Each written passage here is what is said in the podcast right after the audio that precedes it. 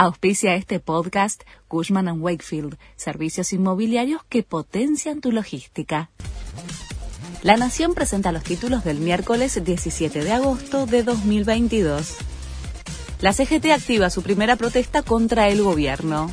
Los gremios se movilizarán desde el obelisco al Congreso a las 3 de la tarde para reclamar por el impacto de la inflación en los salarios. La izquierda y los piqueteros duros marcharán a la misma hora hacia Plaza de Mayo. Hay máxima tensión por un posible choque entre los militantes. La ciudad dispuso un operativo especial con 2.000 policías en la calle exponen más negocios de los Kirchner con Baez en el juicio por vialidad.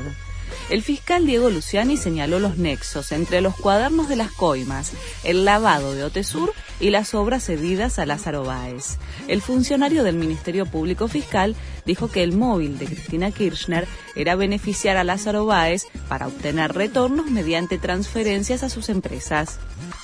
La ciudad toma el control de las grúas y hará los acarreos por mal estacionamiento será al menos hasta fin de año, cuando el gobierno porteño estima que terminará el proceso de licitación para el sistema.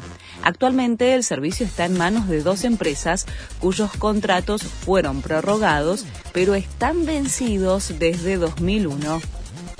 Se conocieron las primeras imágenes de Piqué con su nueva novia después de la separación del futbolista y Shakira en medio de un escándalo y versiones de infidelidad por parte del español, se publicaron las fotos de su novia, Clara Chía Martí, de 23 años. De manera inmediata, la joven tuvo que cerrar sus redes sociales para cuidarse del impacto que generó que su identidad saliera a la luz.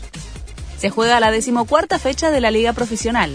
Comenzó ayer con cuatro partidos. San Lorenzo le ganó 2 a 0 a Platense, Central Córdoba 3 a 0 a Colón, Godoy Cruz superó 2 a 1 a Sarmiento, mientras que Independiente y Huracán empataron en un tanto. Entre hoy y mañana se juegan los 10 partidos restantes de la fecha. Este fue el resumen de Noticias de la Nación.